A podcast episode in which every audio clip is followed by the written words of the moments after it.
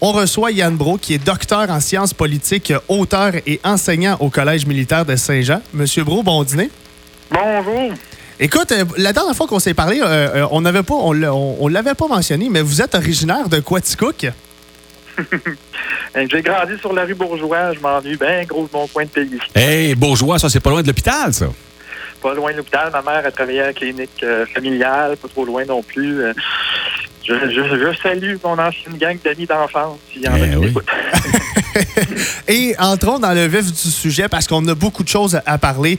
Euh, la dernière fois euh, que vous êtes passé sur Signe FM, c'était le 25 février, c'était un vendredi. Et là, ben, euh, ça fait 14 jours maintenant qu'on est dans ce conflit entre la Russie et l'Ukraine. Et il y a beaucoup d'experts qui parlent de Vladimir Poutine comme étant de plus en plus isolé, frustré, en colère. Est-ce que, bon, euh, selon vous, le conflit, euh, depuis qu'on s'est parlé, a empiré ou euh, au contraire, on peut voir une certaine accalmie? Comment qu'on doit le regarder ça depuis la dernière fois qu'on s'est parlé? Je, dirais trois, je, dirais trois choses, Félix. La première, qui peut sembler être une bonne nouvelle, c'est que le plan de Vladimir Poutine, qui consistait à euh, réaliser une victoire éclair en 48-72 heures, Ah, c'est pas ça du tout, là. pas matérialisé. Les Ukrainiens ont mené une fière résistance, courageuse. Et euh, les choses ont, vont très mal, en fait, pour les militaires russes sur le, le terrain. On réalise qu'ils n'avaient pas d'expérience. La logistique qui est nécessaire pour déployer 150 000 militaires, les déplacer, les questions de ravitaillement, euh, la guerre informationnelle, c'est une série euh, d'échecs euh, extrêmement, extrêmement coûteux pour, pour les troupes russes, pour le moral aussi. Euh, ces petits, ces petits gars-là de 18 ans, 20 ans qui se sont fait envoyer dans ce qu'ils pensaient être un exercice militaire aux frontières, qui ont été là pendant un mois et demi. Et là, finalement, ils apprennent qu'ils doivent aller tirer des bombes sur leurs cousins, leurs cousines russophones, Mhm. euh, l'autre bord de la frontière. Euh, le moral des troupes n'est pas là. Les Donc- pertes sont, in- sont importantes. Donc, Donc, à le- première vue, ça semble être une bonne nouvelle. Mhm. Euh, Est-ce que c'est pour ça, justement, Yann, que, comme tu dis, là, les, les soldats russes étaient peut-être un petit peu euh, décontenancés par rapport à la stratégie militaire? Est-ce que c'est pour ça, entre autres, que on a fait appel à des soldats syriens qui sont habitués à des combats urbains? Ben, il y a toutes sortes de, il y a toutes sortes d'informations. Moi, j'ai pas vu de confirmation qu'il y avait eu des, des, des soldats euh, syriens sur le sur, sur le territoire. On a posté beaucoup de photos des commandos tchétchènes qu'on a eu, essayé de de- d'utiliser pour accroître le niveau de, de, de peur en Ukraine et forcer une capitulation, une, une capitulation rapide. C'est difficile de savoir exactement ce qui se passe sur le terrain parce qu'on est bombardé d'informations qui sont relayées par les ministères de la Défense respectifs de la Russie et de l'Ukraine qui nous offrent des po- assez, assez différentes de ce qui se passe Ouais. sur le Ben oui, ils vont sur décider. Ils vont décider là, qu'est-ce qui est publié ou pas là, selon euh, ce qui peut euh, Ce qui leur les avantager, exact. Mhm. Ouais, ben c'est c'est c'est ça. On a voyé hier toute la saga autour du non-respect des convois humanitaires avec des, des accusations de de, de, de, de, part et d'autre. Les Mhm. chiffres divergent. La défense russe reconnaît avoir perdu 500 soldats. Les Ukrainiens parlent de 12 000. Et- Euh, les Américains eux-mêmes disent ne pas avoir de chiffres sur l'étendue des pertes du gouvernement ukrainien. Mais on sent en même temps que le gouvernement ukrainien est très nerveux. Les forces s'amenuisent. Ça reste un combat militairement de David contre Goliath. Ouais. Il y a un rapport de 1 pour 10 en termes de- militaire. Les Russes en ont détruit beaucoup. Puis on a vu le président Zelensky hier dans une, une entrevue télé- télé- télédiffusée aux États-Unis où il a, pour la première fois, ouvert Oui. la porte Un compromis? à laisser, tomber l'idée d'une accession de, de l'Ukraine dans l'OTAN qui est enchâssée dans la Constitution. Ça, selon Enfin, toi, falloir- ça, Ouais. selon toi, est-ce que c'est un argument suffisamment pesant, justement, pour éventuellement mettre un terme au conflit?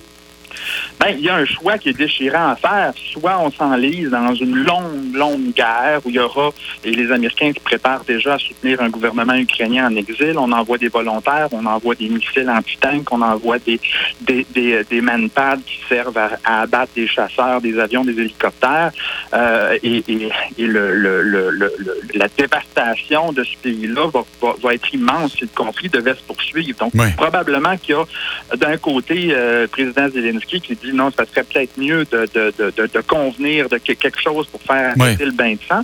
Mais en même temps, on s'insurge tellement de devoir plier euh, devant la force militaire de la violence russe. On a comme une détermination de protéger le territoire. Les Ukrainiens doivent être divisés dans ce débat-là déchirant. Donc là, il y a, on n'en a pas parlé beaucoup. Il y a des pourparlers qui se déroulent demain en Turquie entre le ministre des Affaires étrangères russe et le ministère des Affaires étrangères ukrainienne. Mhm. Ils vont se parler. Ils se parlent déjà de couloirs humanitaires. C'est une petite lueur d'espoir, mais le danger d'une escalade et d'avoir le bras dans l'engrenage est, très, très préoccupant. On a vu les Polonais hier annoncer qu'ils allaient transférer toute leur flotte de MiG-29 Là, les Américains ont dit, oh, attention, on va les envoyer en Allemagne, on va essayer de les upgrader un petit peu. Mais les Russes ont dit, si jamais on transfère des chasseurs, qu'il y a des pilotes ukrainiens qui décollent depuis le sol ukrainien pour aller bombarder les positions russes en Ukraine, c'est une déclaration de guerre devant une puissance qui détient 6 000 ogives nucléaires. Donc, il y a des voix qui disent, non, faut surtout pas aller, faut surtout pas aller là. ce débat-là, ben, nous déchire ici même au Québec. Est-ce qu'on doit en faire plus? On doit faire, au contraire, preuve de prudence. Mm-hmm. Euh, c'est, la question n'est pas, est pas, est pas réglée. Puis à mesure que, la situation va s'envenimer, ben, ce débat-là va prendre encore plus d'ampleur. oui. Yann, euh, pour que les gens qui nous écoutent puissent bien comprendre, là, pour monsieur tout le monde, est-ce qu'il y a des villes d'Ukraine qu'on doit considérer qu'elles sont maintenant là, aux mains des Russes? La Crimée. Euh, la Crimée est russe depuis mhm. l'annexion de 2014. C'est la principale base de la flotte euh, russe dans la mer Noire. Euh, mais depuis le début du conflit. C'est non négociable pour ce, qui, pour, ce qui est de la, pour ce qui est de la Crimée. Pour ce qui est des villes qui ont été récemment occupées, euh, cette occupation-là est très, très fragile. Les populations locales sont pas contentes de voir les Russes là. Il y a des manifestants, il y a des grands-mères qui, qui viennent euh, qui viennent niaiser les, les, les, les, les militaires russes en leur disant retourner chez vous dans des mots pas très euh, pas très polis. Est-ce qu'ils vont être capables d'organiser une espèce de gouvernement local avec des mhm. Ukrainiens qui collaboraient? Déjà, le président Zelensky a dit tous ceux qui collaborent avec l'occupant russe vont être accusés de trahison par l'Ukraine. Donc, l'organisation de la vie dans les villes qui sont euh, qui ont été occupées, euh, soumis, Kharkiv, Kherson, euh, c'était pas, c'était loin, loin d'être acquis pour les Russes. Donc, autrement dit, c'est pas tout d'envahir un territoire, faut aussi après ça maintenir la présence. Puis c'est ça qui va être extrêmement coûteux, puis qui me laisse croire que la Russie s'est engagée dans quelque chose qu'elle ne pourra pas mener, mhm. euh, mener, euh, mener à terme. Ceux qui disent qu'il faut arrêter la Russie, la Russie va aller plus loin en Moldavie, en Georgie, les Pays-Bas. Ils n'auront pas les moyens. Juste d'essayer de tenir le morceau ukrainien, ça va coûter assez cher comme ça. Puis le soutien de la population russe n'est pas là. Là, on a vu un durcissement. Tout à fait. On n'est pas rendu en Corée du Nord, mais c'est inquiétant comment on, on, impose de 15 ans de prison toute personne qui relaie euh, des informations différentes de celles du ministère de la Défense russe. On refuse de parler de guerre, on parle d'une opération militaire et, il y a eu un resserrement de l'espace informationnel avec une, quantité de journalistes. On a vu notre, notre Tameral Teresco de Radio-Canada être obligé de cesser ses activités comme la plupart ben des journalistes occidentaux qui risquent d'être poursuivis euh, par la justice russe s'ils devaient euh, relayer des propos qui ne sont pas conformes à la position du gouvernement russe sur la question. C'est, euh, Yann, le président d'Ukraine, euh, Vladimir Zelensky, a dit encore hier qu'il réclame davantage d'aide. Mm-hmm. Euh, au mm-hmm. stade où on en est là, est-ce qu'on doit comprendre qu'il veut absolument avoir un engagement militaire? Parce que là-dessus, vous avez été assez clair euh, il y a deux semaines, on ne peut pas engager. Il n'y en aura pas. Là. Il n'y en aura pas. Ben, écoute, je vais peut-être être étiqueté comme un des peu heureux qui veut pas aller se frotter le nez contre une puissance nucléaire, mais je persiste à croire que ce serait bien mal avisé. Mhm. euh, et et, et, c'est pas parce que mon cœur est pas sympathique à la cause à la cause ukrainienne, euh, mais c'est de tenir compte des équilibres géopolitiques en présence. En présence. Puis Zelensky, ben, c'est ce qu'il essaie de faire, un peu d'entraîner d'entraîner l'OTAN dans un conflit d'envergure avec la Russie, parce qu'il sait très bien que seul la résistance ne pourra pas se poursuivre de, de manière éternelle, puis la, situation financière, la situation de la population, on est rendu à 2 millions de, de, de réfugiés, ce que l'Ukraine va devoir euh, vivre dans les prochains mois, les prochaines années, même dans l'espoir d'une interruption des conflits, ça va être une période extrêmement, extrêmement difficile. Donc, si, si c'est l'OTAN qui qui s'engage, et je lisais mon collègue Rémi Landry, qui était professeur invité à l'Université de Sherbrooke, qui publiait dans la presse ce matin, il faut y aller, il faut faire quelque chose. Oui, Rémi, je veux bien, mais mais réaliser à quel point cette décision-là Ouais. risque d'être lourde de conséquences.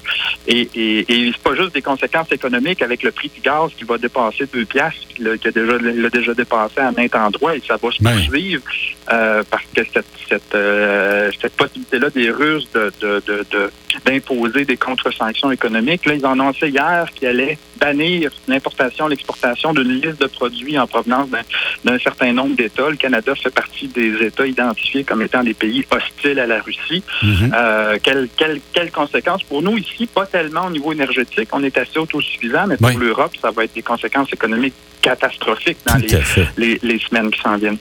Oui. Et ben pour euh, justement le parlant de ces sanctions économiques, et on, on, on semble pas vouloir envoyer des militaires sur place. Est-ce que selon toi les sanctions économiques, ça fait hier on en a annoncé beaucoup, même Joe Biden en a, en a annoncé, Ouais. chose qu'on n'était pas sûr.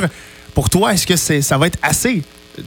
Mais non, ça sera pas assez. Mais c'est ça que les Russes veulent nous faire comprendre que le temps où le temps où l'Occident jouait aux gendarmes, donnait des ultimatums, disait à la Russie, à la Chine, à l'Iran, euh, vous ne devez pas faire ça, vous devez faire ci, vous devez faire ça. C'est une époque.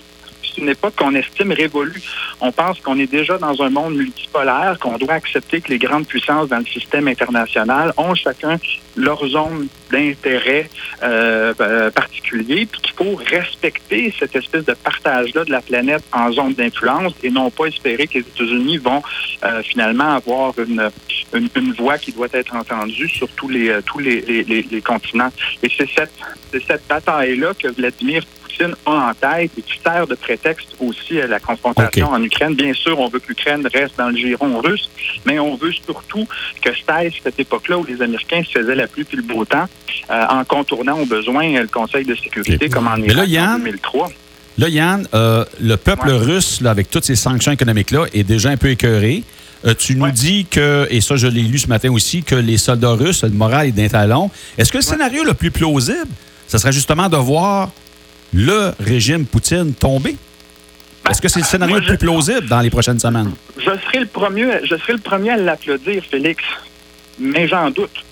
La solidité de l'appareil de sécurité russe qui a été mis en place avec un réseau de loyauté très, très fort euh, et, et ne montre à ce stade-ci aucun signe de fissure. Tu vas me dire, les dictatures semblent solides tant et aussi longtemps qu'il n'y a pas une révolution de palais qu'on n'a pas vu venir. C'est déjà arrivé. Ouais, Je ouais. me souviens du dictateur Ceausescu en Roumanie. On le pensait bien établi. Puis à un moment donné, oups, Mhm. c'est sa garde rapprochée qui l'a qui l'a tassé. Ouais. Mais je pense que de miser l'espoir et de penser que la population russe, euh, même si elle ne soutient pas la guerre, même si elle, elle paie un prix actuellement très lourd des sanctions, on a vu le rouble. Le rouble russe a perdu la moitié de sa valeur incroyable. un mois. Là.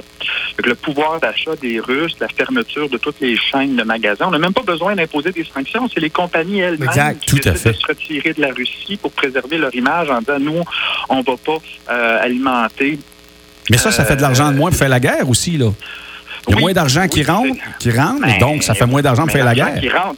Félix, il y a encore 150 milliards de mètres cubes de gaz naturel qui rentrent par les pipelines sur le territoire allemand, Ah ouais, qui même. encore, qui circulent à travers encore l'Ukraine. Ouais. Et, et, et, c'est- et les prix du gaz naturel étant ce qu'elles sont, Poutine a encore euh, des capacités financières qui viennent de sa rente énergétique. On peut bien mettre un embargo sur le pétrole aux États-Unis. Ça représentait même pas 8% des importations. Ça ne dérange pas. Mais l'Europe ne peut pas se priver de l'énergie russe. Donc, le calcul que Poutine fait, c'est que financièrement, il va être capable de tenir un certain temps. Euh, et un peu moins, on l'a vu que dans les sanctions, on a gelé une partie de, de- du fonds de la Banque centrale. Il y avait près de plus de 650 milliards de devises étrangères qui étaient stockées par la Banque centrale. Là, on en a gelé une partie. Ça affecte la capacité du gouvernement de soutenir la monnaie locale. Euh, mais il ne faut pas imaginer que l'é- que l'économie russe va être épuisée et dépourvue de, de- de revenus dans les prochains mois et qu'elle va devoir s'agenouiller en s'excusant d'avoir commis un crime de guerre. là. Et, Ouais. euh, et en, te- en terminant, là, euh, Ouais. dernière, dernière petite question. Dans les prochains jours, on doit s'attendre à quoi? Il y a des couloirs humanitaires qui sont mis sur pied. On ne sait pas trop si, euh, si c'est une bonne chose. Euh, D'un côté, on dit que non. De l'autre côté, on dit que oui. Dans les prochaines journées, on doit s'attendre à quoi? Euh, ben moi, je, je- parlais de la rencontre qui aura lieu demain en Ouais. Turquie. Euh, euh, je, je- je vais allumer un lampion ce soir pour que euh, les décideurs euh, explore la possibilité d'une interruption, d'une interruption des combats. J'y crois plus ou moins. Si ça doit se poursuivre, ben c'est la grande bataille. Il y a deux, il y a deux grandes batailles dégueulasses qui s'en viennent. Ça va être la ville de Kiev Ouais. euh, qu'on continue d'en- d'encercler et le port d'Odessa. Odessa, c'est c'est- une station balnéaire, une très belle ville sur le bord de la mer Noire. C'est Mhm. der- le dernier port de mer important qui est encore contrôlé par euh, le gouvernement ukrainien et certainement que les Russes tentent de boucler le territoire en prenant, Hmm. en, en contrôlant tout l'accès à la mer. Et, et, euh, et là, il y a un, re- un regroupement de troupes. Évidemment, ça se passe pas aussi vite qu'on l'aimerait du côté russe. Est-ce qu'on va y arriver? Je le sais pas. Mais ces deux grandes batailles-là risquent de s'en venir et de, si on si on n'arrive pas à s'entendre, euh, ça va être encore des images de violence, de détresse humaine. Euh, 2 millions de réfugiés Ouf. sur un pays de 44 millions, c'est gigantesque et ça ne Ouais. fait Ouais. que commencer. Euh, parce que l'ouest du pays n'a pas encore été, été, été détruit. Donc, si les, si les combats avancent davantage vers l'ouest, mon Dieu, c'est... euh, Ah non, c'est rien de rassurant. Monsieur Yann Bro, docteur en sciences politiques, auteur et enseignant au Collège militaire de Saint-Jean, merci beaucoup d'être venu nous parler de, de ce J'aimerais conflit. parler de choses plus joyeuses. Ah oui. mais- mais- L'important, c'est de comprendre. Tu nous aides à comprendre et à saisir les subtilités de cette guerre-là. Content d'être avec vous, Félix. Merci de l'invitation. Merci et on risque peut-être de se reparler si jamais il y a des Ah. dispo- disponibilités. Ouais. Merci, bonne fête de journée. Merci, bye bye.